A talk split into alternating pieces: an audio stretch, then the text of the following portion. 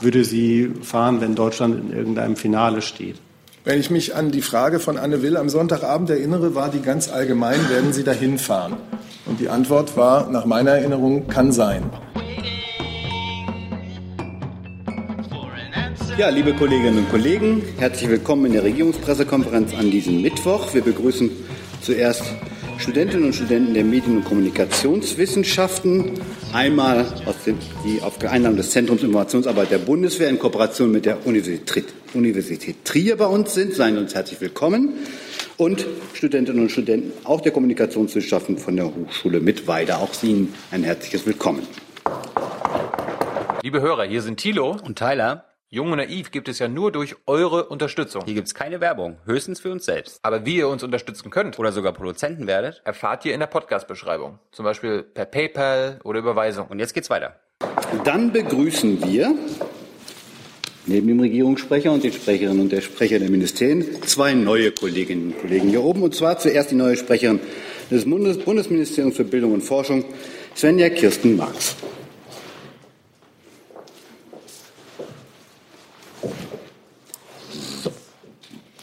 Ja, sehr geehrte Damen und Herren, ähm, mein Name ist Svenja Marx. Ich bin jetzt seit drei Jahren tätig für das Bundesministerium für Bildung und Forschung, war bisher tätig im Bereich ähm, Forschungsförderung für die Gesundheit, bin jetzt im Mai gewechselt in die Pressestelle, bin dort insbesondere zuständig auch für Lebenswissenschaften, Nachhaltigkeit und die Grundlagenforschung und freue mich sehr auf die Zusammenarbeit mit Ihnen.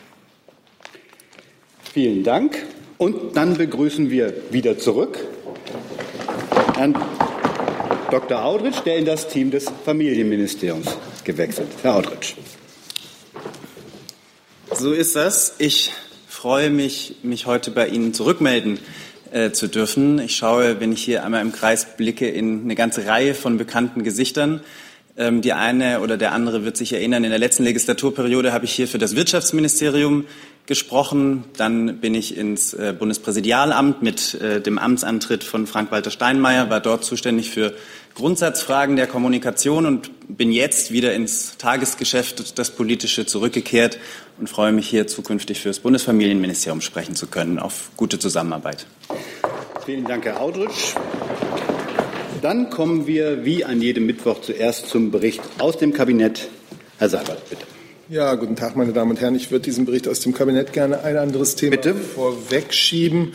Die Bundesregierung begrüßt, begrüßt nachdrücklich, dass äh, die Regierungen Griechenlands und der ehemaligen jugoslawischen Republik Mazedonien nach intensiven Verhandlungen und unter Vermittlung der Vereinten Nationen für ihren langjährigen Namensstreit eine Kompromisslösung gefunden haben. Sie haben es sicherlich gehört, die beiden Seiten haben sich einvernehmlich auf den Staatsnamen Republik Nordmazedonien geeinigt. Wir beglückwünschen beide Ministerpräsidenten, beide Regierungen zu dieser Einigung.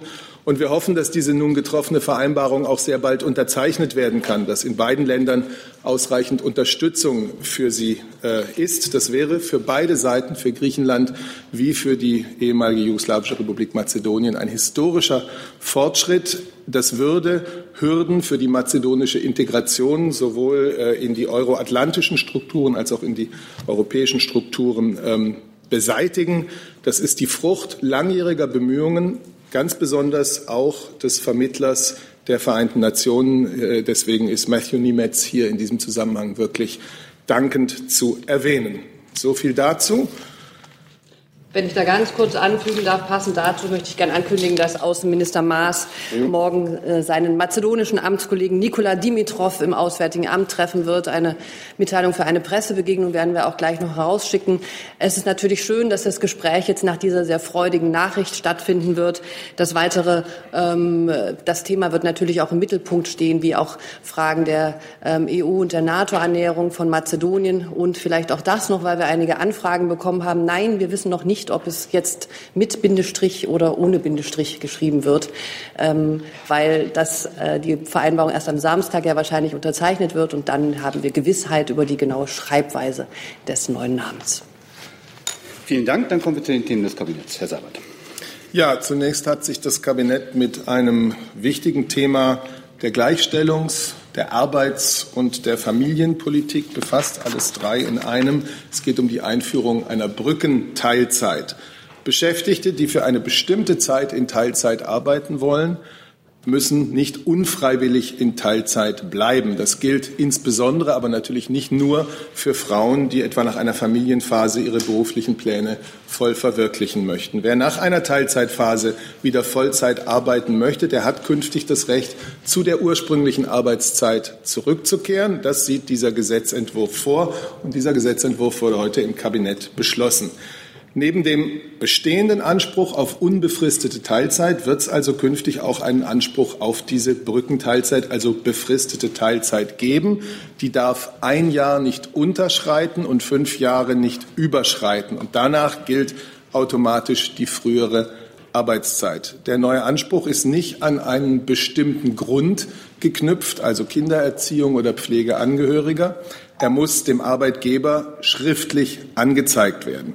Diese Regelungen gelten nicht für kleine Unternehmen mit bis zu 45 Mitarbeitern. Und für Unternehmen von 46 bis 200 Mitarbeitern wird eine sogenannte Zumutbarkeitsgrenze eingeführt. Das heißt praktisch, dass pro 15 Beschäftigten nur jeweils einem Antrag auf Brückenteilzeit äh, entsprochen werden muss. Unabhängig von der Betriebsgröße wird der Arbeitgeber verpflichtet, den Veränderungswunsch der Arbeitszeit mit dem Arbeitnehmer zu besprechen. Dazu kann dann auf Wunsch des Arbeitnehmers der Personal- oder der Betriebsrat hinzugezogen werden. So viel dazu erst einmal. Das zweite Thema im Kabinett war der Entwurf eines Klimaschutzberichtes 2017 zum Aktionsprogramm Klimaschutz 2020. Um das deutsche Klimaschutzziel für 2020 zu erreichen, das Ziel heißt, die Treibhausgasemissionen im Vergleich zu dem Jahr 1990 um 40 Prozent zu reduzieren. Um dieses Ziel zu erreichen, hat die Bundesregierung im Dezember 2014 den Aktions, das Aktionsprogramm Klimaschutz 2020 und den nationalen Aktionsplan Energieeffizienz beschlossen. Und gleichzeitig wurde festgelegt, dass man jährlich in einem Klimaschutzbericht über den Stand der Umsetzung und so weiter berichtet. Deswegen also nun der Klimaschutzbericht 2017. Ausgangspunkt für dieses Aktionsprogramm Klimaschutz 2020 war, dass man im Jahr 2014 eine Handlungslücke zu dem für 2020 beschlossenen Klimaziel identifizierte, nämlich von fünf bis acht Prozentpunkten. Und der jetzt ermittelte Zwischenstand zeigt, dass die Maßnahmen des Aktionsprogramms zwar wirken, dass aber davon auszugehen ist, dass die ursprünglich erwarteten Minderungen nicht vollständig erreicht werden. Das hat auch mit Faktoren wie der in den letzten Jahren ausgesprochen positiven Konjunkturentwicklung zu tun und mit einem deutlichen Bevölkerungswachstum, das damals nicht so erwartet wurde und das höhere Emissionen mit sich gebracht hatte, als man ursprünglich bei der Berechnung zugrunde gelegt hatte. Das dritte Thema ist äh, eine wichtige Nachricht für die Pflegeberufe. Es betrifft die Ausbildungs- und Prüfungsverordnung für die Pflegeberufe, die heute im Kabinett vorgestellt wurden, wurde. Die regelt nun die Details für die einheitliche Ausbildung zur entweder Pflegefachfrau oder zum Pflegefachmann. Das ist in der vergangenen Legislaturperiode im Pflegeberufsgesetz beschlossen worden. Jetzt also die Details mindestens 2100 Stunden Unterricht und 2500 Stunden Praxis muss diese Ausbildung für die Pflegeberufe beinhalten. Zwei Jahre lang lernen die angehenden Pflegekräfte gemeinsam. Das ist dann ein Wechsel zwischen theoretischer und praktischer äh, Ausbildung und Unterricht. Nach einer Zwischenprüfung können Sie dann ab dem dritten Jahr entweder diese generalistische Ausbildung fortsetzen oder können wählen zwischen Kinderkranken und Altenpflege. Also es werden künftig übergreifende pflegerische Qualifikationen vermittelt und damit werden die Berufsausbildungen für diese drei Gebiete Kranken, Kinderkranken und Altenpflege zusammengeführt. Diese neuen Ausbildungsgänge sollen 2020 starten und werden nach Überzeugung der Bundesregierung die Pflegeberufe aufwerten, weil sie die Einsatz- und die Aufstiegsmöglichkeiten der Pflegekräfte erhöhen. Das Ziel ist, dass sich möglichst viele Menschen für diesen verantwortungsvollen Beruf entscheiden, denn das ist auch klar, gute Pflege braucht gut ausgebildete Pflegekräfte. So viel dazu erstmal. Schönen Dank. Dann habe ich eine Wortmeldung schon gesehen zum Thema Mazedonien. Dort hinten. Bitte schön. An Herrn Seibert bitte. Äh, welche Rolle hat die Bundesregierung bei der Erzielung dieser äh, Vereinbarung zwischen Athen und Skopje gespielt? Also die wichtigste Rolle haben sicher die Bemühungen der Vereinten Nationen und ganz besonders des Vermittlers Matthew Nimitz gespielt. Die Bundesregierung ist von beiden Seiten regelmäßig über den Fortgang der Verhandlungen und Gespräche informiert worden. Die Bundeskanzlerin war über die Entwicklungen auch fortlaufend unterrichtet und hat selbst wiederholt mit beiden Ministerpräsidenten, sowohl mit Herrn Saev auf der mazedonischen als auch mit Herrn Tsipras auf der griechischen Seite gesprochen. Zuletzt, wenn ich mich recht erinnere, beim Westbalkan-Gipfel in Sofia. Das ist ja erst einige Wochen her. Bitte. Ja, Papas, äh, griechisches Fernsehen. Eine Frage sowohl an äh, sicher Seibert als auch Frau, äh, Frau Es gibt eine Reihe von Voraussetzungen, bis zum endgültigen Inkrafttreten dieses, äh, dieses Abkommens, dieser Vereinbarung, zum Beispiel ein Referendum in Mazedonien. Wie sicher sind Sie, dass diese äh, Vereinbarung einen endgültigen Status schon jetzt hat? Das ist das eine, die eine Frage. Und die zweite Frage, äh, was bedeutet das für, die, für die, das Bemühen, äh, Mazedonien und dem Westbalkan schon jetzt im Juni, im äh, Gipfel, EU-Gipfel im Juni, eine Entscheidung zu treffen äh, für die Aufnahmeverhandlungen äh, in die EU, auch in die NATO. Also Sie haben völlig recht. Äh, da müssen noch mehrere Hürden genommen werden. Deswegen habe ich ja für die Bundesregierung auch die Hoffnung ausgedrückt, dass die Vereinbarung sehr bald unterzeichnet werden kann und dass sie auf beiden Seiten auch die entsprechende Unterstützung erfährt. Äh, zunächst mal muss unterzeichnet werden, dann folgt in beiden Ländern die parlamentarische Ratifikation. Dann muss die Verfassung äh, in der ehemaligen jugoslawischen Republik Mazedonien geändert werden, verbunden mit einem Referendum. Und das soll möglicherweise mit Neuwahlen zusammenfallen.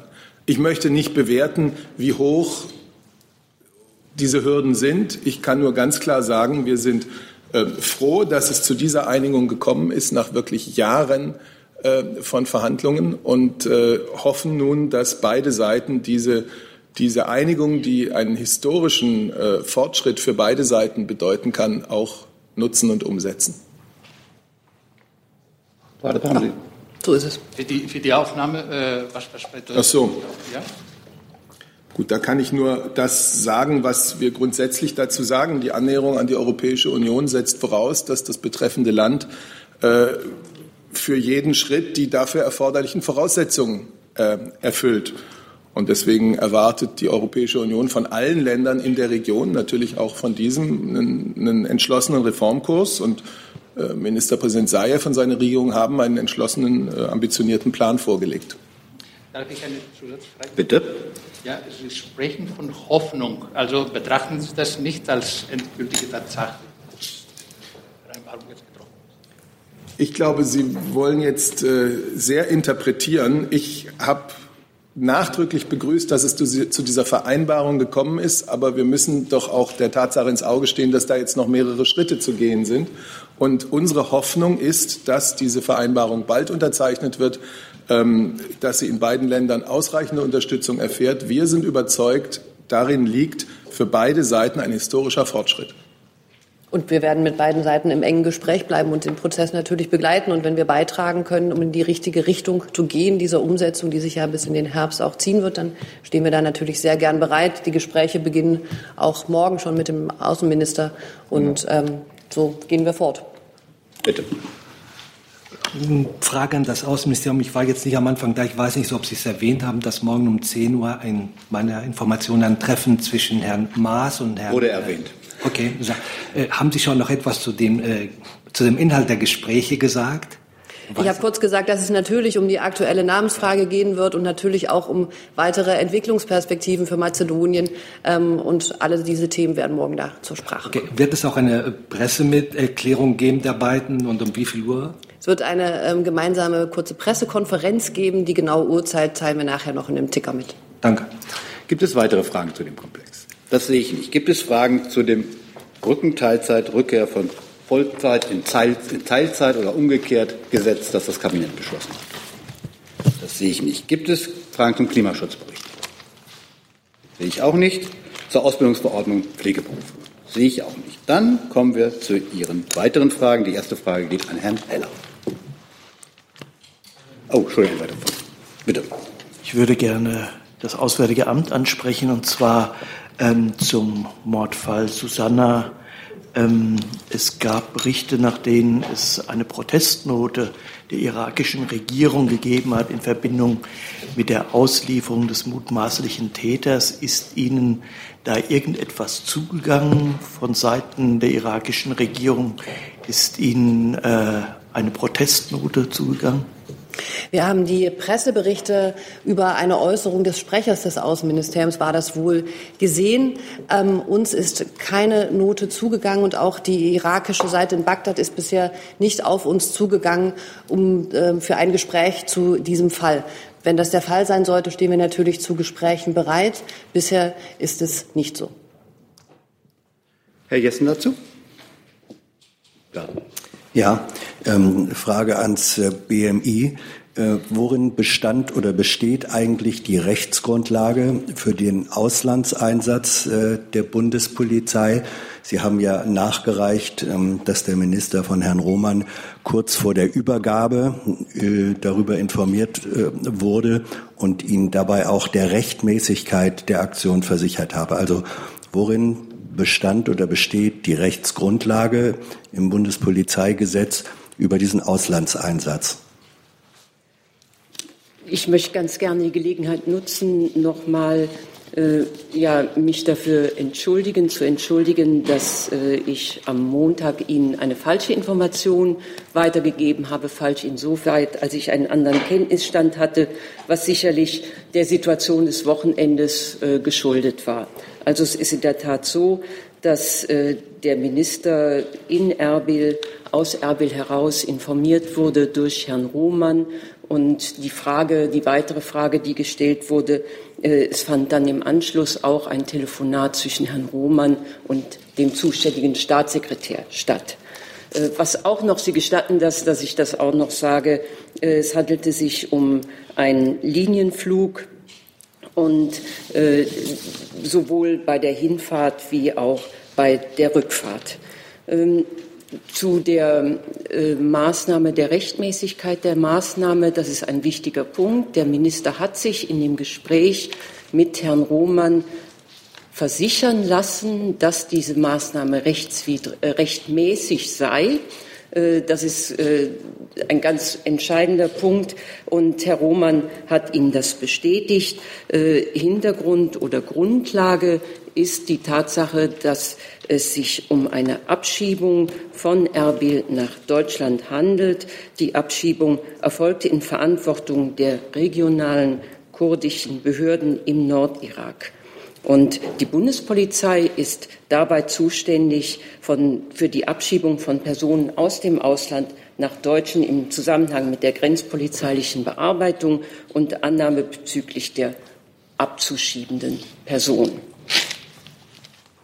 Ähm, Nachfrage, zwei Nachfragen, äh, da Sie gesagt haben, es habe sowohl die telefonische Unterrichtung des Ministers erfolgt, als auch weiterhin Gespräche mit dem Staatssekretär. Das bedeutet, es gab vorab vorab keine Absprache, Genehmigung, Beauftragung, Durchführungsebenen des Ministeriums, sondern nur äh, sozusagen im Verlauf der Durchführung dann keine Vorababsprache, das entnehme ich dem. Und das Zweite ist, ähm, meine Frage war ja, worin besteht die Rechtsgrundlage für einen Auslandseinsatz? Denn es war ja ein Einsatz auf ausländischem Territorium in ausländischem Rechtsgebiet.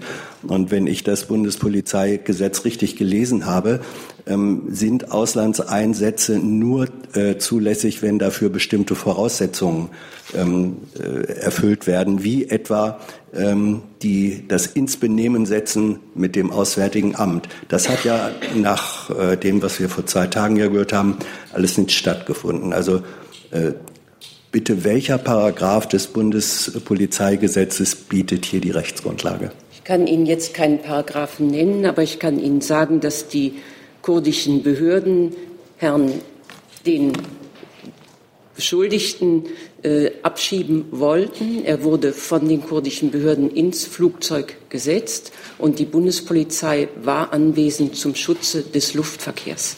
zum Schutze der Luftsicherheit der Personen der übrigen, die an Bord sich befunden haben. Bei der Landung, nach der Landung in Frankfurt am Main wurden die, wurde der Beschuldigte dann durch die Bundespolizei den dortigen äh, hessischen, hessischen Behörden zugeführt. Letzte Nachfrage, wenn ich darf. Eine letzte, das, ja, das beantwortet aber eigentlich nicht die Frage, da Herr Roman und die anderen Polizisten ja sozusagen nach deutschem Recht ähm, eingesetzt wurden oder sich selbst eingesetzt haben. Welches war die Rechtsgrundlage Ihres Tätigwerdens im Ausland? Und es war ja, wie Sie selbst äh, gesagt hatten, ähm, am Montag nicht nur die Herstellung der Sicherheit, sondern es hat, so sagten Sie, Untersuchung durch eine Polizeiärztin stattgefunden. Das sind ja weitere, wenn man so will, polizeiliche Aufgaben. Welches war die Rechtsgrundlage, die deutsche Rechtsgrundlage dafür? Es handelte sich um präventivpolizeiliche Maßnahmen, also im Vorfeld zur Herstellung der Luftsicherheit. Dafür ist die Bundespolizei zuständig.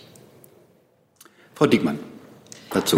Ähm, wenn ich das nochmal richtig zusammenfasse, gibt es kein ähm, Auslieferungsabkommen zwischen Deutschland und dem Irak. Ich habe hier eine Mail aus dem Bundesjustizministerium, da wird erklärt, wörtlich, wenn die zuständige Staatsanwaltschaft, in diesem Fall Deutschland, einen Haftbefehl erwirkt und ein Auslieferungsersuchen stellt, wird dieses über das Bundesamt für Justiz und das Auswärtige Amt an die Botschaft des Irak geleitet. Dieses leitet das Ersuchen an die staatlichen Stellen im Irak weiter. Zitat Ende.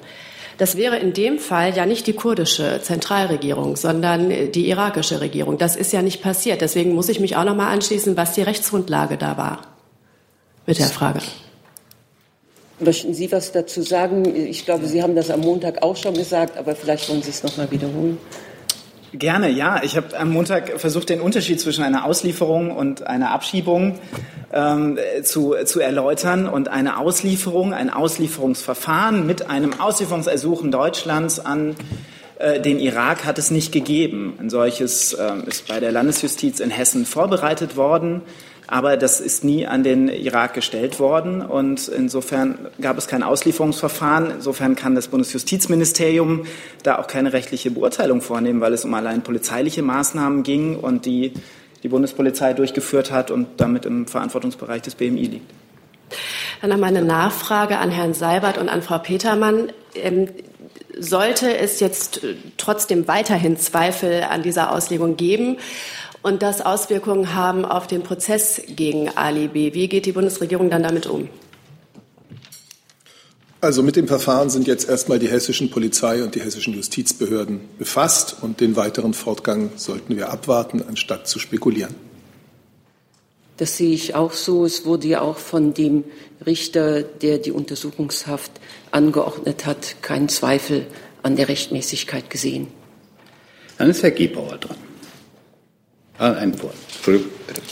Frau Petermann, vielleicht einmal noch mal eine kleine Protokollnotiz. Ähm, also Sie haben sich gerade für die Falschinformation entschuldigt. Das äh, kann man natürlich, nehmen wir sicherlich alle an. Was ich aber doch einmal sagen muss, dass es mehr als 24 Stunden dauert, bis Sie so eine einfache Frage wie ob, wann und wie der Minister, das ja hier am Montag sozusagen war das hier zehn Minuten oder eine Viertelstunde Thema, dass Sie dann 24 Stunden brauchen, das Ministerium, um das sozusagen in der Nachlieferung klarzustellen, muss ich ganz ehrlich sagen, wirkt irgendwie befremdlich. Das ist ja nur eine ganz einfache Frage, die man auch am Montag schon hätte nachreichen können.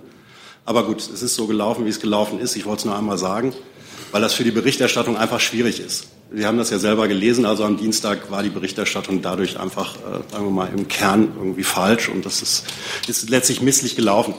Trotzdem noch mal zwei Fragen. Sie haben in Ihrer Nachlieferung es so dargestellt, als ob es eine Initiative der kurdischen Regionalregierung gab, ähm, diesen Mann also abzuschieben. Wer hat diese Initiative sozusagen an wen in Deutschland eigentlich herangetragen? Weil auch das ist ja ein ungewöhnlicher Vorgang. Normalerweise würde man annehmen, die kurdische Regionalregierung meldet sich vielleicht beim Generalkonsulat, beim Auswärtigen Amt aber ja nicht zwingend gerade beim Bundespolizeipräsidenten, der für diese Frage erstmal überhaupt nicht zuständig ist. Ähm, das heißt also, wer hat diese Initiative an Deutschland eigentlich kommuniziert und wann?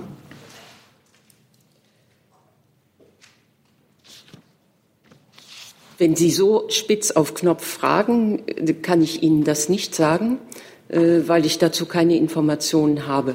Ich könnte nur mutmaßen und das möchte ich hier an der Stelle nicht machen. Dann muss ich leider in diesem Fall auch darum bitten, um eine ja. Nachlieferung und natürlich auch ja. verbunden mit der Bitte, dass sie noch heute stattfindet. So ich schnell noch einen Zusatz möglich. stellen darf. Bei dieser gesamten Kommunikation, die es da gegeben hat zwischen Erbil und, ähm, und Berlin, zwischen wem auch immer, inwieweit waren eigentlich nachgeordnete Behörden des Bundeskanzleramts in diese Kommunikation involviert? Dazu kann ich Ihnen keine Angaben machen. Auch da wäre natürlich die Bitte um eine mögliche Nachlieferung, auch wenn sie nur ist, dass die entsprechenden Gremien des Bundestages dann darüber unterrichtet werden. Frau Gierschig. Gegen den Polizeipräsidenten Roman wurde ja Anzeige erstattet wegen Entführung. Was sagt denn das BMI dazu und äh, wird es irgendeinen Handlungsbedarf geben?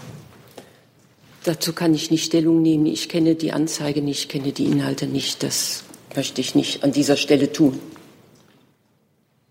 Herr Jess. Frage ans Auswärtige Amt, äh, Frau Adebar.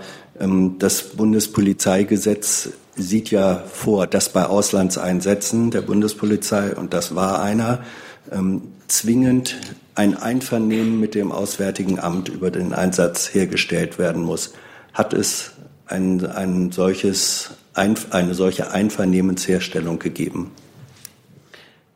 Ähm, ich kann Ihnen sagen, dass am Freitag, dem 8.6., ähm, das BKA, das AA um zur Zustimmung zur Bewilligung der internationalen Ausschreibung zur Festnahme nach dem üblichen Verfahren, was das übliche Verfahren gewesen wäre, ähm, zugestimmt hat. Seit diesem Zeitpunkt und darüber hinaus hat es keine Bitte der Innenbehörden an uns gegeben, weiter in dieser Sache irgendwie tätig zu werden. Das bedeutet, für den Einsatz und Ablauf, wie er konkret stattgefunden hat, im Ausland gab es kein Einvernehmen, keine Einverständniserklärung seitens des Auswärtigen Amtes gegenüber dem BMI. Das ist korrekt. Herr Wonka sitzt dort. Frau Adiba, Frau Petermann, wann erfahren deutsche Stellen, dass abzuschiebende aus dem Ausland auf dem Weg nach Deutschland sind. Bei Eintreffen des Flugzeuges in Deutschland, bei Betreten äh, des Flugzeuges im Ausland, welche Regeln gibt es dafür? Ich kann Ihnen dazu jetzt keine Regelungen nennen, äh, würde das nachreichen. Das genau, da ging es mir dann auch insbesondere um die Frage, ist es Pflicht, ist es Usus, dass Abschiebungen vorab an, äh, angekündigt werden, sodass sich deutsche Behörden darauf einstellen können?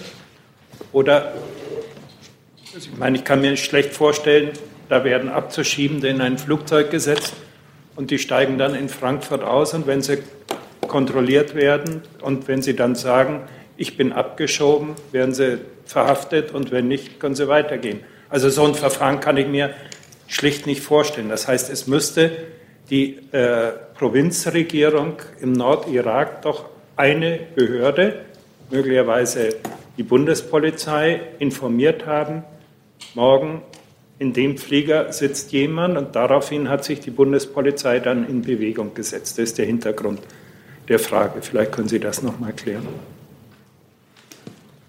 Ich würde gerne noch eine Nachlieferung geben auf die Frage von Herrn Jessen zur Rechtsgrundlage für die präventivpolizeilichen Maßnahmen. Habe ich gerade die Information bekommen, richtet sich nach Paragraph 4a Bundespolizeigesetz. Gibt es weitere Fragen? Frau Gierschlick habe ich noch und dann Herr Jessen. Also laut irakischer, das heißt ja auch aus der irakischen, von der irakischen Seite, das sei rechtswidrig und mit der irakischen Verfassung nicht vorgesehen, dass Staatsbürger abgeschoben werden. Wie bewertet das Auswärtige Amt denn diese Rechtsgrundlage, dass der Mann trotzdem abgeschoben wurde? Ist das jetzt eine innerakische Angelegenheit oder wie ist das? Wie gesagt, ähm, wir haben das zur Kenntnis genommen, dass es wohl diese Äußerung gab. Bisher ist die irakische Seite nicht auf uns zugegangen, um über ähm, diesen Fall zu sprechen. Insofern, wenn sie das tun wollte, dann wären wir natürlich gesprächsbereit. Herr Jessen. Vielen Dank, Frau Petermann. Ähm, der Paragraph 4a, der setzt ja nicht den Paragraphen 8 desselben Gesetzes äh, außer Kraft. Und in dem ist eben geregelt, dass solche Auslandseinsätze nur ähm, nach erfolgter äh, nach erfolgtem Einverständnis, Abstimmung mit dem Auswärtigen Amt ähm, erfolgen dürfen. Also dann nochmal die Frage, wenn der eine Paragraph gilt und eingehalten wurde, warum dann nicht der andere auch? Für präventivpolizeiliche Maßnahmen, dafür ist die Bundespolizei immer zuständig, erst recht an Bord eines deutschen Linienflugzeuges. Aber mit Verlaub, es war ein Auslandseinsatz. Es war ein Auslandseinsatz. Ähm, nach einer Auskunft, die die Bundesregierung selbst gegenüber dem Bundestag gegeben hat, ist es für Einsätze an Bord von Flugzeugen anders als bei Schiffen nicht so, dass man auf deutschem Territorium handelt, sondern es gilt ähm, das Recht des Gebietes, wo das Flugzeug sich aufhält. Also es war ein Einsatz in irakischem Staatsgebiet. Und dafür wäre nach Paragraph 8 zwingend das Einvernehmen mit dem Auswärtigen Amt äh, nötig gewesen. Jessen, da, daran fehlt es doch. Äh, Herr Jessen, gut, dass Sie mir noch mal die Gelegenheit geben, das klarzustellen. Es handelt sich um keinen Auslandseinsatz, sondern auf, in Verantwortung der kurdischen Sicherheitsbehörden wurde Ali B. an Bord in Erbil, an Bord eines deutschen Luftfahrzeugs, eines deutschen Fliegers äh, gebracht und äh, von dort nach Frankfurt äh, geflogen, zu, im, zum, weil er abgeschoben werden sollte. Und die deutsche Bundespolizei war präventivpolizeilich an Bord, um die Luftsicherheit zu gewährleisten. Es kein Auslandseinsatz. Mit Verlaub, Frau Petermann, damit steht diese Aussage im Widerspruch zu dem, was die Bundesregierung im Bundestag erklärt hat, dass äh, entscheidend das geltende Recht des Gebietes sei, in dem das Luftfahrzeug sich aufhält. Es war irakisches Rechtsgebiet. Es war ein Einsatz damit auf irakischem Staatsgebiet. Was ist das denn anderes als Ausland? Gibt es Herr Heller dazu? Ja, ich habe noch eine ganz dumme Frage eines juristischen Laiens. Wenn es denn ähm, so ist, dass, wie das offenbar die, Türk äh, die irakische Regierung jetzt feststellt, ähm, einen solchen Vorgang Abschiebung nach der dortigen Verfassung gar nicht geben kann. Und Sie sagen, wir sind gesprächsbereit. Ist es theoretisch vorstellbar, dass dieser womöglich unrechtmäßige Vorgang rückabgewickelt wird? Oder ist das äh, jetzt völlig ausgeschlossen? Ähm, das ist, glaube ich, eine Frage, die sehr spekulativ ist und die ich, glaube ich, an das BMJV abgeben würde. Ja, da würde mich, äh, sich mir auch die Frage stellen, wie denn eine solche Rückabwicklung aussehen sollte, dass die Bundespolizei sozusagen zurückfliegt in den Irak und dann mit einem Auslieferungsersuchen alles nochmal von vorne. Äh, das ist natürlich schwer vorstellbar. Die juristischen Fragen werden sich auch nicht hier in der Bundespressekonferenz klären, sondern im Rahmen des Strafverfahrens äh, was geführt wird, ähm, was ja auch über mehrere Instanzen führen kann. Und insofern werden, wenn sich juristische Fragen stellen, werden Gerichte diese klären. So, gibt es weitere Fragen zu diesem Komplex? Das sehe ich nicht. Dann kommen wir zu anderen Themen. Wer hat Fragen zu anderen Themen? Herr Wonka war der Erste. Herr Wonka ist da. Herr Seibert, hat sich im Kabinett zufälligerweise jemand für den Masterplan des Herrn Seehofer interessiert? Frage 1 und Frage 2, könnten Sie mir netterweise sagen, wann, seit wann die Bundeskanzlerin die 63 Punkte des Herrn Seehofer in seinem Masterplan zur Kenntnis genommen hat? Erste Antwort, dieses Thema war heute keines im Bundeskabinett. Zweite Antwort, die Bundeskanzlerin und der Innenminister sind natürlich seit geraumer Zeit in laufenden Gesprächen äh, über diesen sogenannten Masterplan.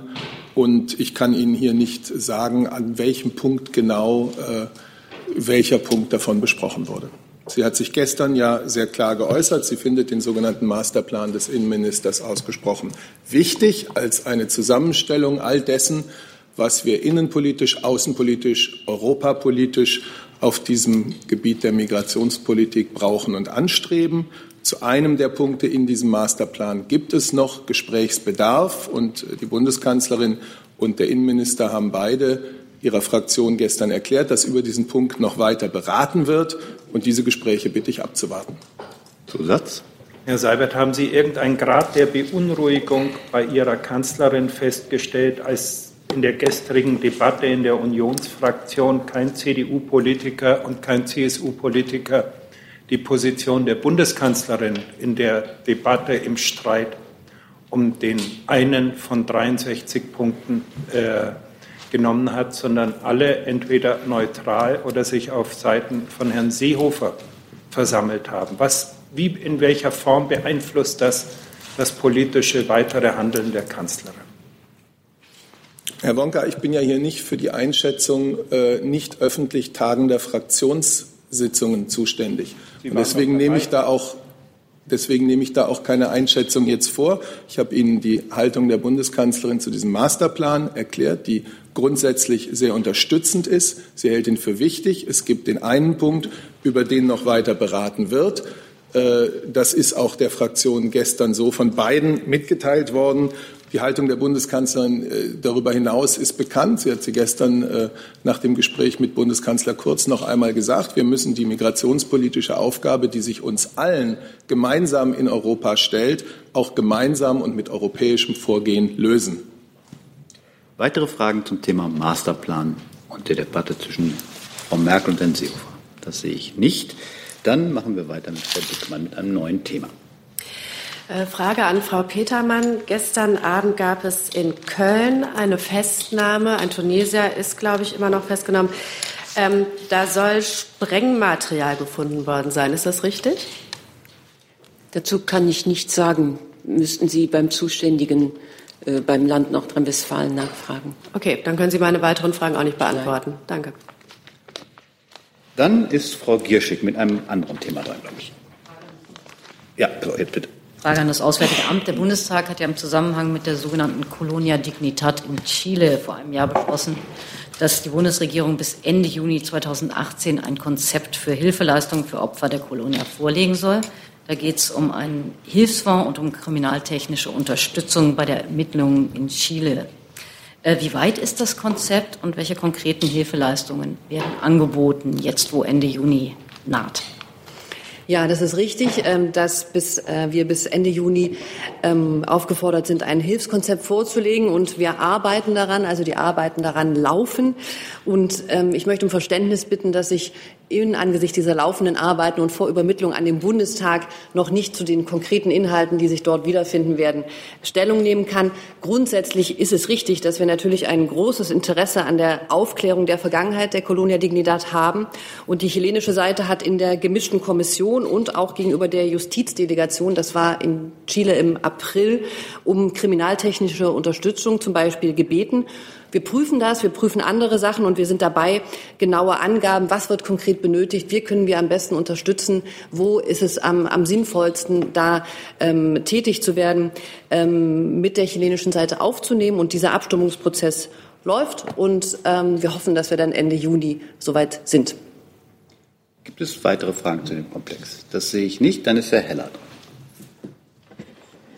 Ähm, ich habe eine Frage an das Bundesverkehrsministerium. Und zwar geht es nochmal um den Fall Daimler äh, in Verbindung mit Abschalteinrichtungen für Abgasreinigungsanlagen. Der Minister hat ähm, in der Vergangenheit ähm, mal von, von der theoretischen Möglichkeit gesprochen, Bußgelder gegen Daimler zu verhängen. Und zwar, ich meine, 5000 pro Fahrzeug war da im Gespräch. Ist eigentlich diese Möglichkeit, Bußgeld von ähm, Daimler zu verlangen, inzwischen nach dem Montag vom Tisch? Oder ist das als theoretische oder auch praktische Möglichkeit immer noch virulent? Ich kann dazu nur so viel sagen, dass am Montag ähm, das besprochen worden ist, was wir kommuniziert haben am Montagabend, äh, nämlich dass deutschlandweit 238.000 Dieselfahrzeuge von Daimler wegen unzulässiger Abschalteinrichtungen unverzüglich einen amtlichen Rückruf angeordnet wird. Ähm, europaweit sind davon 774.000 Fahrzeuge äh, betroffen. Ähm, alles weitere haben Sie auch der Kommunikation entnommen. Und zum Thema Ordnungsgeld. Ähm, über das Thema Ordnungsgeld ist bei dem Treffen am Montag zwischen dem Minister und äh, Daimler-Chef Zetsche nicht gesprochen worden. Zusatz? Wenn da nicht darüber gesprochen worden ist, dann ist das Thema aber noch nicht vom Tisch. Folgere ich das richtig? Nun, was äh, besprochen worden ist, was entschieden worden ist, äh, haben wir kommuniziert und worüber nicht gesprochen worden ist, dazu haben wir noch nichts gesagt. Herr Delf, zu einem weitere Fragen zu diesem Thema. Ah, Herr Jessen. Frage ans BMU. Ähm, steht eigentlich noch die Forderung, dass Sie technische Nachrüstung, äh, und zwar zu Lasten äh, der Hersteller von Dieselfahrzeugen für geboten und möglich und zumutbar halten? Es ist ja zuletzt auch oder in jüngerer Vergangenheit auch von der Bundeskanzlerin Zweifel äh, an der Möglichkeit solcher Maßnahmen geäußert worden. Selbstverständlich stehen wir nach wie vor dazu. Die Software-Updates reichen nicht aus, um die Luftverbesserung herbeizuführen. Die Ministerin hat jüngst einen Vorschlag gemacht, der es vielleicht auch den beteiligten Partnern sowohl in der Industrie als auch in der Regierung leichter macht, den technischen Nachrüstungen zuzustimmen, nämlich einen Stufenplan, nachdem zuerst die meistbelastetsten Städte ähm, angeguckt werden, wie viele ähm, Fahrzeuge dort im Umkreis sind, wie viele Pendler in diese Städte fahren. Das ist äh, vom Volumen her wesentlich weniger als äh, in ganz Deutschland alle Diesel nachzurüsten. Nach unseren Berechnungen würde das bei den 17 am stärksten belasteten Städten umgerechnet 2,9 Milliarden Euro kosten, diese Dieselfahrzeuge nachzurüsten. Technisch ist es längst machbar. Es gibt solche zusätzlichen technischen Nachrüstsets. Äh, der äh, ADAC und andere haben auch nachgewiesen, dass dies sowohl finanziell als auch zeitlich machbar ist. Ähm, wir fordern dies weiter und ich denke, da wird es auch Bewegung geben müssen, denn die Luftreinhaltung ist unser Ziel. Und wenn die nicht kommt und die kann nur über technische Nachrüstung erfolgreich verlaufen, wird es weitere Fahrverbote geben. Wir haben sie in Hamburg, wir werden sie bald in Aachen haben, weitere Städte folgen. Das kann nicht Ziel von irgendjemandem sein. Herr Jessen, Sie haben mich zwar nicht gefragt, aber vielleicht kommt das. Das hätte ich jetzt getan. Ja. ja, vielen Dank. Ähm, ich möchte zu dem Thema nicht das Altbekannte sagen, was wir immer dazu gesagt haben. Wir haben rechtliche, technische und auch finanzielle Bedenken bei dem äh, Thema. Ich möchte nur noch einen Aspekt erwähnen, der in der Debatte viel zu selten erwähnt wird. Und zwar ist das das Thema CO2-Ausstoß. Ein Auto mit Hardware-Nachrüstung verbraucht mehr Kraftstoff. Das ist, können Sie in allen wissenschaftlichen Untersuchungen, die wir auch auf unserer Homepage haben, nachlesen. Das ist übrigens auch bei den ARC-Tests nachgewiesen worden.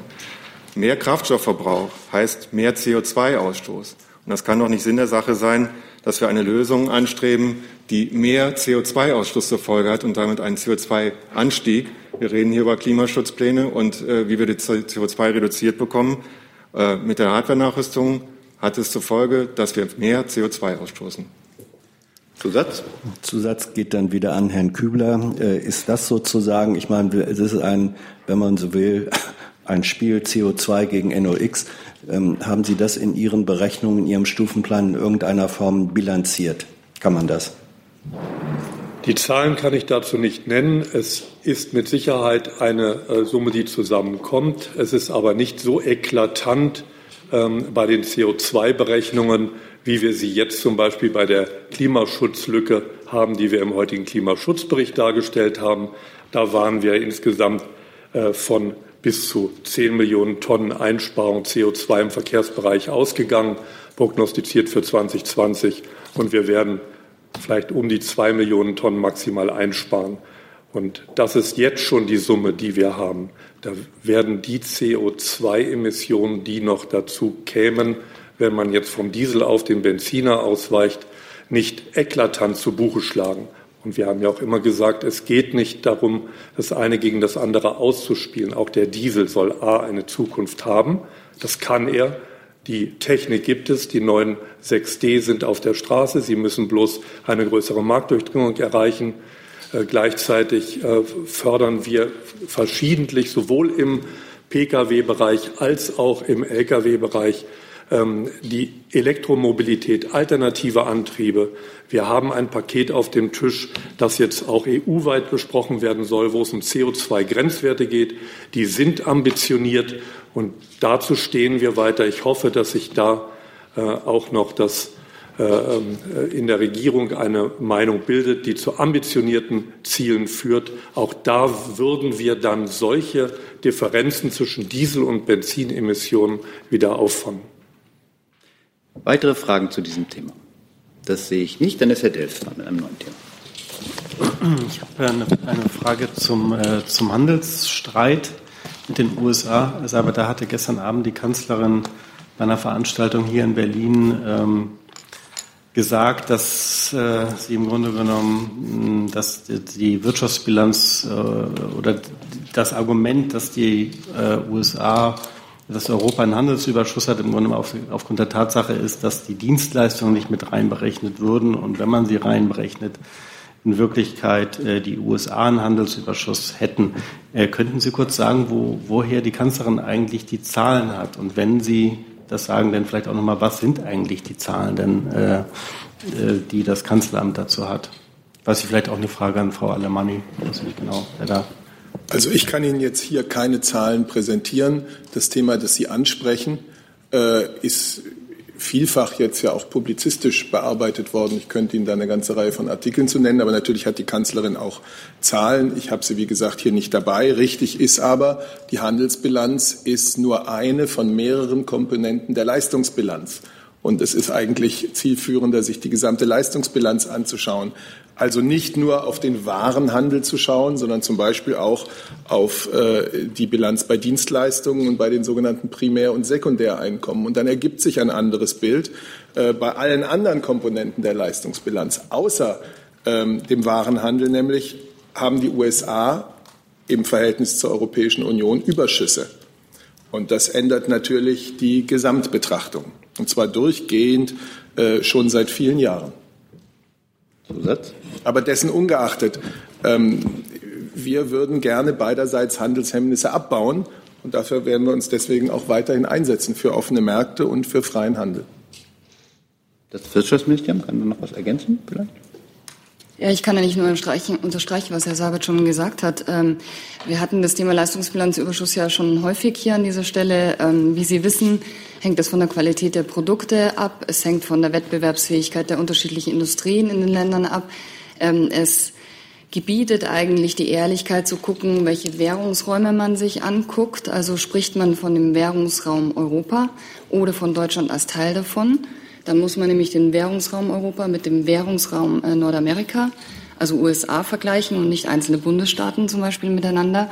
Und wie Herr Sabit schon äh, sagte, ist es so, ähm, dass die EU einen Handelsbilanzüberschuss gegenüber äh, der USA hat, wenn man Waren und Dienstleistungen zusammennimmt. Aber beim Leistungsbilanzsaldo hat die USA einen Überschuss gegenüber der EU. Ähm, der, den kann ich Ihnen auch beziffern. Der war im Jahr 2017 in Höhe von 14 Milliarden US-Dollar. Ähm, man muss sich immer genau betrachten, worüber man spricht. Also bei der Leistungsbilanz äh, werden alle Zahlungsströme in den Bereichen Waren, Dienstleistungen, Primäreinkommen, also das sind auch Überschüsse äh, und Umsätze der Firmen und Tochterfirmen, äh, mit einberechnet und Sekundäreinkommen. Und Waren und Dienstleistungen werden zur Handelsbilanz zusammengefasst. Die allein ist aber nicht aussagekräftig, wenn es um wirtschaftliche Beziehungen zueinander geht. Denn da sind die Primäreinkommen nicht drin. Also zum Beispiel, wenn wir über Dienstleistungen reden, die großen Digitalkonzerne, die sehr viele Gewinne machen, ähm, wären da nicht mit drin. Also insgesamt ist diese Debatte, wenn man sie verkürzt führt, nicht wirklich zielführend. Und Herr Sabat hat ja schon ausgeführt, es ist ja, äh, wir sind ja im Gespräch mit den Amerikanern ähm, um die Handelshemmnisse, die bestehen und mögliche Ungleichgewichte oder unfairen, äh, unfaire Aspekte, so es die denn gibt, dass wir die gemeinsam jetzt erörtern und möglicherweise abstellen können. Zusatz? Ähm, was ich jetzt nicht ganz verstehe, ist diese Debatte über, über ähm, Handel läuft ja jetzt eigentlich schon, ich glaube, über ein Jahr. Ähm, wenn ich mich recht entsinne, war ja Wilbur Ross auf dem letzten Wirtschaftstag der CDU da damals noch, äh, hat er einen längeren Beitrag da gehalten. Was ich jetzt nicht verstehe, ist, warum kommt die Bundesregierung eigentlich erst jetzt auf die Idee, dass man ja auch mal die Leistungsbilanz sich angucken könnte. Also es wirkt ein bisschen so, als ob man da ein bisschen krampfhaft jetzt nach Argumenten sucht, mit denen man den US-Präsidenten davon abhalten könnte, ähm, Strafzölle auf deutsche Autos oder überhaupt Autoimporte einzuführen. Nein, das möchte ich zurückweisen. Die Bundesregierung hat äh, seit mit der aktuellen Administration Trump die Diskussion begann, immer dafür geworben, ein etwas breiteres Bild äh, anzusehen. Wir haben immer dafür geworben, dass beispielsweise auch die Investitionen aus Deutschland in den USA, die erheblich höher sind als die amerikanischen Investitionen in Deutschland, mit in das Bild äh, hineinzunehmen sind. Wir haben immer dafür geworben, dass man sich anschauen muss, dass äh, große deutsche Autohersteller äh, große Fabriken in den USA haben, aus denen heraus sie Autos ihrer Marken in alle Welt exportieren. Das alles gehört in das Bild. Weitere Fragen zu dem Komplex. Herr Jessen.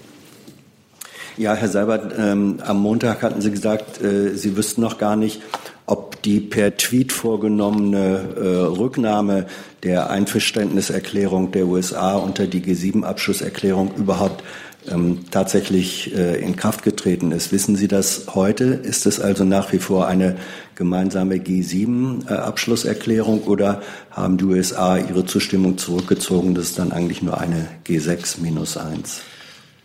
Ich kann Ihnen dazu heute keinen neuen Stand geben. Das müssten Sie ehrlich gesagt die kanadischen Gastgeber, die in diesem Jahr die G7-Präsidentschaft haben, äh, fragen, ob bei denen so etwas eingegangen ist. Nichtsdestotrotz ist ja mit dem Tweet des US-Präsidenten eine Situation eingetreten, auf die auch alle schon reagiert haben. Und unsere Reaktion war, wie die vieler europäischer, vieler G7-Partner, die Reaktion, dass wir zu dem stehen, was in Kanada beschlossen wurde. Ja, das ist, äh, ist ja unbestritten. Die Frage war nur, und ich dachte, die Bundesregierung hatte auch ein Interesse daran, äh, es selbst zu erfahren und auch zu kommunizieren. Ist es nach wie vor eine G7-Abschlusserklärung oder ist es eigentlich eine G6? Es ist das, was es ist, eine Abschlusserklärung, die im Geiste des Konsens von allen sieben Gipfelteilnehmern beraten, intensiv bearbeitet und beschlossen wurde und zu der sich der US-Präsident anschließend als er schon nicht mehr in Kanada war, so geäußert hat, wie er sich geäußert hat. Weitere Fragen zu dem Komplex? Herr Delf. Nochmal äh, zu, zu, den Worten der Kanzlerin gestern Abend. Sie hatte ja auch noch mal ein bisschen ausgeführt ihren Vorschlag, den sie ja auch schon in Kanada gemacht hatte, äh, dass es so eine Art Kommunikation zwischen der EU und den USA geben sollte, künftig, damit wie sie sagte, nicht noch mal einseitig agiert wird. Also das bezog sich ja jetzt wahrscheinlich dann auf mögliche äh, Strafzölle auf äh, Autoeinfuhren. Ähm, können Sie noch mal kurz erläutern, gibt es denn eigentlich von der amerikanischen Seite jetzt schon eine Antwort auf diesen Vorschlag? Weil, wenn ich es richtig verstanden habe, haben doch bisher im Grunde genommen alle diesen Vorschlag gut geheißen, außer den USA. Und wie groß ist eigentlich mh, hm, Ihr Optimismus, dass die USA das auch mitmachen werden. Also nach den letzten Tweets des US-Präsidenten hat man ja eher den Eindruck, dass er jetzt nicht so Lust drauf hat auf große Studien, die man dann hin und her wälzt und studiert. Also das klingt ja alles relativ komplex und der amerikanische Präsident macht eher den Eindruck, finde ich, dass er dann doch so ein einfaches Argument bevorzugen würde und nicht so ganz komplexe ökonomische Debatten führen will. Die Bundeskanzlerin hat, hat, sich dazu gestern geäußert. Wir halten es für richtig, dass beide Seiten, äh, wenn die Amerikaner es auch tun, auch wir Europäer einmal genau äh, analysieren, welche strategische Bedeutung die Automobilindustrie äh, für Europa hat, für die einzelnen Mitgliedstaaten, wie die Verflechtungen unter den einzelnen Mitgliedstaaten sind im Sinne der Zulieferketten und so weiter und dass wir danach mit den Amerikanern ins Gespräch darüber kommen. Ich kann Ihnen jetzt nicht sagen, ähm, wie derzeit die amerikanische Reaktion darauf ist, aber es wird ja auf beiden Seiten an diesen Studien auch erst gearbeitet. Weitere Fragen zu dem Komplex? Sehe ich nicht. Dann ist der Kollege dran. Ja, ich habe hm, die türkischen Medien berichten heute, dass der Drahtzieher des Putschversuchs in der Türkei vor zwei Jahren ähm, in Berlin oder in Deutschland gesehen wurde. Ähm, Fahndet die, fahnden die deutschen Behörden äh, nach, also nach Adil Öksüz, also den Drahtzieher des Putschversuchs? Äh, ähm, der äh, Außenminister AD hat Anfang des ähm, Jahres gesagt, äh, falls es ausreichende Beweise gegen Öksüz äh, vorliegen würden, ähm, würden die deutschen Behörden aktiv werden. Also im Gespräch mit der türkischen Seite ist das natürlich Thema gewesen und ähm, die Aussage die ähm, Herr Gabriel damals getätigt hat, die steht so. Ähm, ich denke auch, die, die grundsätzliche Aussage steht weiterhin so. Aber ob es konkret eine aktuelle Entwicklung gibt, vermag ich nicht zu sagen. Vielleicht Außenministerium? Das BMI, wenn dann nicht. Innenministerium auch. Innenministerium. Nein, keine Information dazu. Eine, eine Nachfrage noch. Ähm, Spiegel hat in der aktuellen Ausgabe berichtet, dass, dass die Bundesregierung eine Neubewertung der Gülenbewegung ähm, macht. Ähm, macht die Bundesregierung eine neue Bewertung? Und haben Sie Erkenntnisse, die Sie vielleicht uns mitteilen können? Ja, also wie Sie wissen, kommentieren wir Berichterstattung. Da handelte es sich um einen vertraulichen und internen Bericht äh, der Botschaft, einen mutmaßlichen nicht. Also das würde ich hier auch nicht tun. Ähm, ich kann Ihnen sagen, dass sich die Bundesregierung und auch das Auswärtige Amt bei der Bewertung auch der Gülenbewegung wie aller Vorgänge in der Türkei auf verschiedene Quellen stützt. Dazu gehören natürlich Berichte der Botschaft, dazu gehören türkische Quellen, Informationen unserer Partner und es gehören auch nachrichtendienstliche Informationen dazu. In der Gesamtschau aller uns vorliegenden Informationen können wir nicht ausschließen, dass Mitglieder der Gülenbewegung am Putschversuch in der Türkei beteiligt waren. Gibt es weitere Fragen zu dem Komplex? Dann ist Herr Jörges dran. Ich möchte noch mal auf den Masterplan zurückkommen und die Frage ans Justizministerium stellen. Wie beurteilen Sie eigentlich die Möglichkeit der Zurückweisung von Flüchtlingen an der Grenze? Müsste sich die Ministerin nicht vor diesem Hintergrund in die Diskussion über dieses Thema öffentlich einbringen? Oder sind Sie der Meinung, dass dieses Thema nach den Machtinteressen innerhalb der Union alleine von Kanzlerin und Innenministerium geklärt werden darf?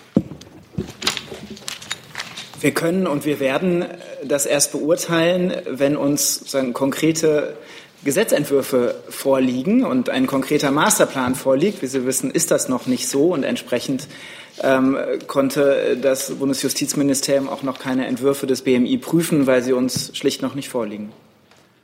Das finde ich jetzt ein bisschen elegant äh, aus der Affäre gezogen. Diesen Entwurf kennt in der endgültigen Fassung auch das Kanzleramt noch nicht. Sie müssen doch eine Meinung haben, unter welchen Bedingungen Flüchtlinge an der deutschen Grenze zurückgewiesen werden können, abstrakt betrachtet. Was ist möglich und was nicht? Ich kann Ihnen hier keine abstrakte Beurteilung anbieten. Das kommt wirklich darauf an, wie das dann äh, konkret gefasst wird in den Entwürfen des BMI und die liegen uns noch nicht vor. Zuständig für diesen gesamten Bereich ist das Bundesinnenministerium. Insofern müssten Sie auch für sozusagen die, die rechtlichen Beurteilungen primär das Bundesinnenministerium fragen. Wir werden das prüfen, sobald uns Entwürfe vorliegen. Letzte Nachfrage. Der Passus des europäischen Asylrechts, auf den sich die Diskussionen beziehen, ist ja lange bekannt, den gibt es seit Jahren. Wie interpretiert den das Bundesjustizministerium? Wie gesagt, ich kann Ihnen hier keine abstrakte rechtliche Beurteilung, auch nicht liegt der vor, das ist Dublin III. Mhm. Wie interpretieren Sie die Möglichkeit, nach Dublin III Flüchtlinge Herr Jörg, zurückzuweisen? Wir müssen sich doch nicht aufregen, deswegen. Das lohnt sich nicht. Entschuldigung, ich kann Ihnen auch zu, zur Dublin-III-Verordnung hier sozusagen keine abstrakte Rechtsmeinung oder Auslegung des Bundesjustizministeriums anbieten, weil zuständig für diesen gesamten Bereich des Migrationsrechts ist das Bundesinnenministerium. Dann müssen Sie meine Kollegin fragen und wir werden, wie gesagt, Entwürfe mitprüfen, so wie es in der Geschäftsordnung der Bundesregierung vorgesehen ist, sobald sie uns vorliegen. Herr Wonka dazu. Herr Seibert, Herr Seehofer sagt, den 63-Punkte-Plan kennt nur er und die Kanzlerin. Seit wann kennt die Kanzlerin den 63-Punkte-Plan in seiner von Seehofer fertiggestellten Form? Herr Wonka, wenn ich mich erinnere, haben Sie die Frage irgendwie vor einer halben Stunde, als wir das Thema Daran erinnere ich mich auch hatten, schon. auch schon gestellt, jedenfalls fast genauso. Und deswegen ist meine Antwort auch fast genauso wie vorhin. Was hat die Kanzlerin seitdem unternommen, dass, äh, wenn sie den Plan in seiner genauen Formulierung kennt und sonst niemand in der Regierung, was hat die Kanzlerin seitdem Liebe unternommen, Kolleginnen und Kollegen, um eine dieses Linie Thema- zu finden Herr für die Regierung? Dieses Thema hatten, Wort wir des doch, Vorsitzenden. hatten wir doch vorhin schon. Wir haben doch vorhin vor einer guten halben Stunde dieses Thema umfassend diskutiert. Herr Jörges hat interessanterweise einen neuen Aspekt eben aufgebracht, deswegen habe ich ihn zugelassen. Aber ich möchte ge- ungern jetzt, dass wir die ganze Debatte an dieser Frage neu beginnen. Gut. Kommen wir zu anderen Themen. Gibt es andere Themen? Frau Gierschek ist da.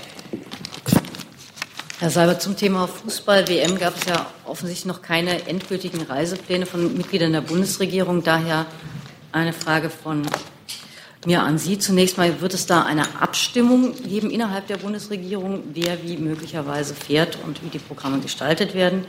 Ähm, und äh, was können Sie uns jetzt sagen zu Plänen der Kanzlerin, das Programm gestaltet werden soll? Die Frage, ob gefahren wird und wie ein Programm aussehen würde, würde ich auch ans Außen Amt und an das BMI richten. Also zur Frage einer möglichen Reise der Bundeskanzlerin gilt das, was sie am Sonntagabend im deutschen Fernsehen gesagt hat, kann sein. Ähm, und zur Frage der Abstimmung innerhalb der Bundesregierung, das hatten wir hier schon mehrfach. Es wurde sogar schon irgendwie quer durch die Reihen gefragt, wer alles fährt. Ich habe zumindest in Erinnerung, dass der Bundesinnenminister, der ja auch Bundessportminister ist, es zumindest für möglich hielt, dass er fährt. Aber ich weiß nicht, ob sich das konkretisiert hat. Das hatten wir aber hier relativ ausführlich bereits. Aber es hätte sich ja schon konkretisieren können seitdem. Insofern. Nein, noch hat es nicht begonnen, das große Turnier. Ja. Also Herr Maas hat ähm, bisher keine Pläne zu fahren. Der Bundesinnenminister möchte gerne fahren, soweit sein Terminkalender es zulässt. Zusatzfrage dazu, ähm, wie sähe das Programm dann im Umfeld aus? Äh, mit wem würde er sich möglicherweise auch treffen, jenseits des Fußballstadions auf politischer Ebene? Dazu kann ich keine Aussagen treffen, weil keine konkrete Planung vorliegt. Herr Delfs dazu. Herr Seibert, nochmal zur Erklärung. Ihr, Ihr, Ihr Satz kann sein, bezieht sich jetzt auf was, dass sie generell irgendwann fährt oder auf die Frage, würde sie fahren, wenn Deutschland in irgendeinem Finale steht? Wenn ich mich an die Frage von Anne Will am Sonntagabend erinnere, war die ganz allgemein, werden Sie dahin fahren? Und die Antwort war, nach meiner Erinnerung, kann sein. Und ausformuliert bleibt es bei dem, was wir immer gesagt haben, dass wir äh, mögliche Pläne dann auch Ihnen äh, dann bekannt geben, wenn sie konkret sind. Frau Kirschig.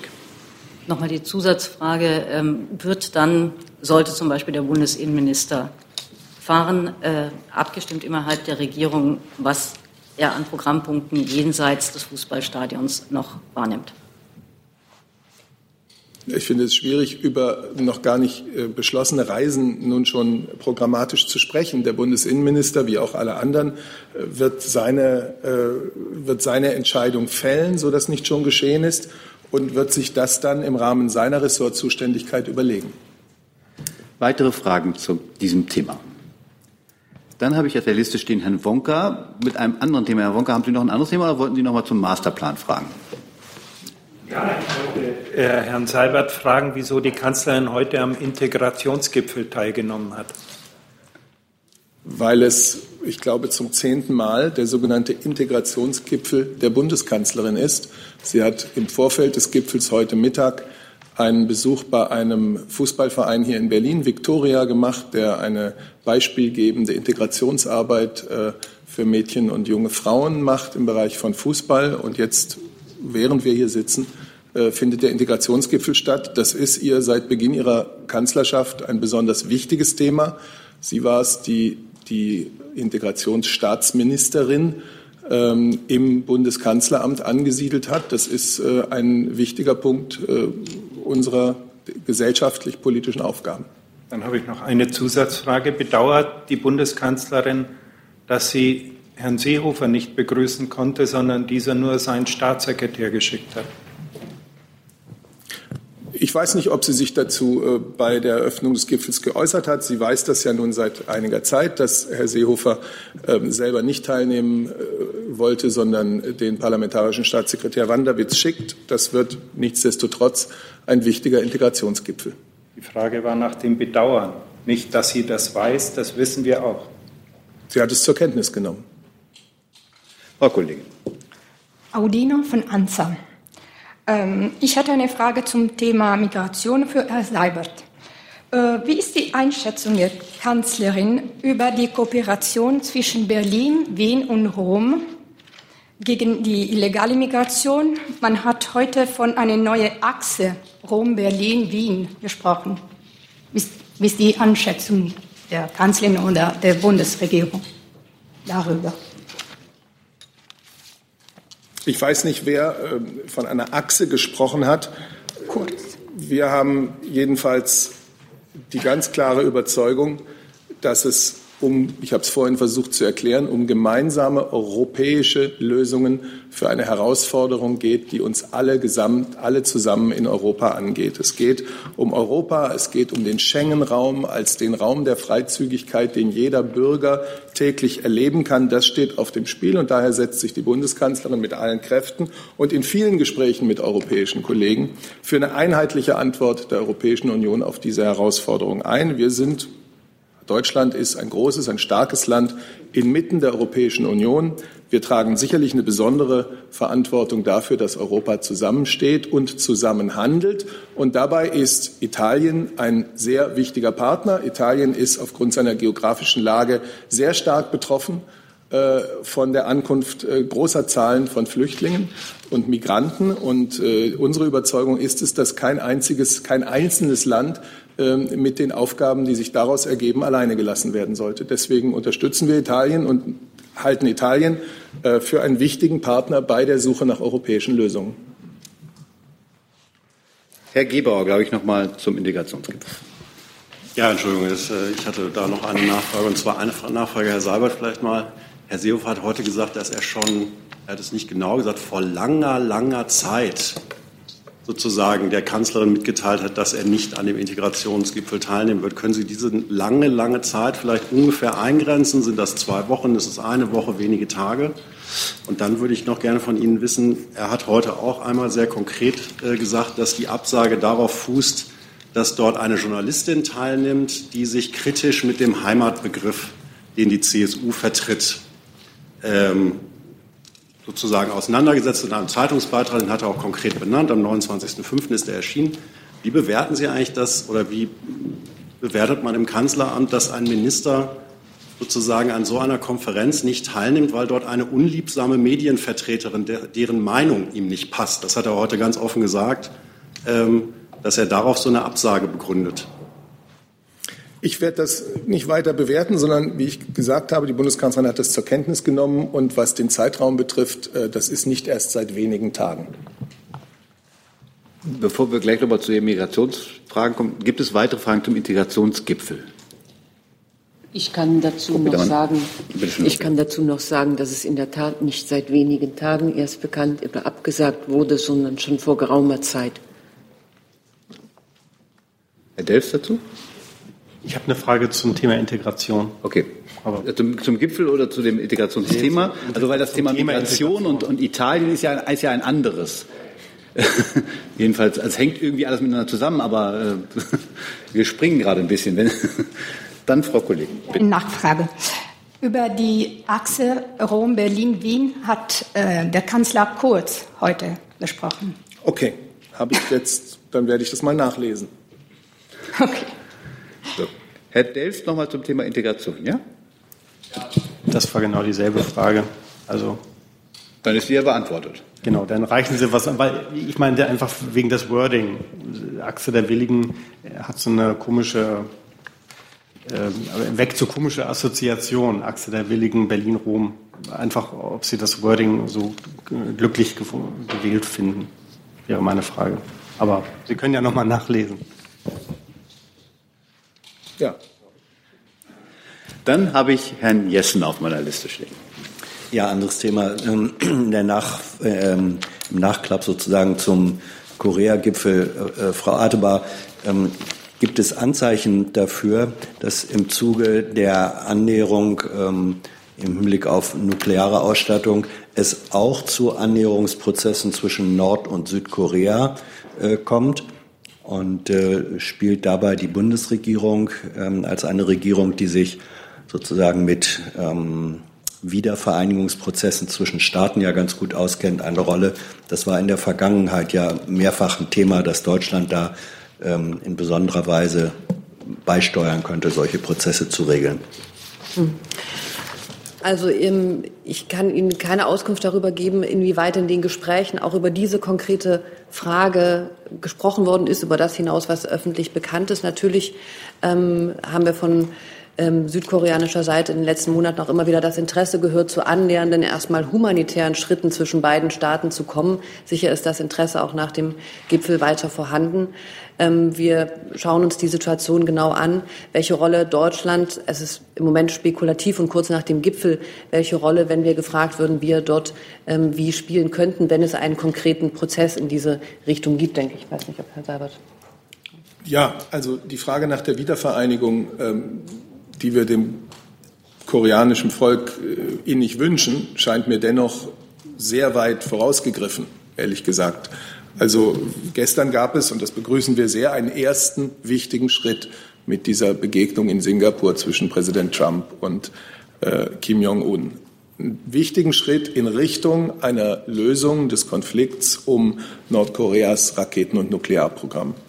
Und nun wird es natürlich entscheidend auf die konkreten Schritte, die sich daran anschließen, äh, ankommen. Das hat der Außenminister gestern in seiner ersten Reaktion ja schon gesagt. Denn das Ziel muss ja sein, dass diese Denuklearisierung vollständig ist, dass sie überprüfbar ist und dass sie unumkehrbar ist. Und diese konkreten Schritte äh, sollten nun gegangen werden. Aber gestern war ein wichtiger erster Schritt, den die Bundesregierung sehr begrüßt. Hey Leute, Jung und Naiv gibt es ja nur durch eure Unterstützung. Ihr könnt uns per PayPal unterstützen oder per Banküberweisung, wie ihr wollt. Ab 20 Euro werdet ihr Produzenten im Abspann einer jeden Folge und einer jeden Regierungspressekonferenz. Danke vorab. Dann habe ich noch eine letzte Frage der Kollegin. Ja, eine letzte Frage ähm, an Herrn Seibert. Ähm, äh, am, am, Freitag feiern die Muslime ähm, ihr Fastenbrechen. Ähm, wird es eine Grußbotschaft der Kanzlerin geben? Das kann ich Ihnen jetzt noch nicht sagen. Sie hat in der Vergangenheit äh, zum Ramadan, ich glaube, auch schon selber am Fastenbrechen teilgenommen. Ähm, daran erinnere ich mich sogar. Ich habe in diesem Jahr auch mit der, mit der Integrationsstaatsministerin an einem Fastenbrechen teilgenommen, was ein sehr schönes Erlebnis war. Aber ich kann Ihnen das jetzt konkret nicht sagen. Damit beende ich diese Pressekonferenz und danke für heute. Schönen Dank.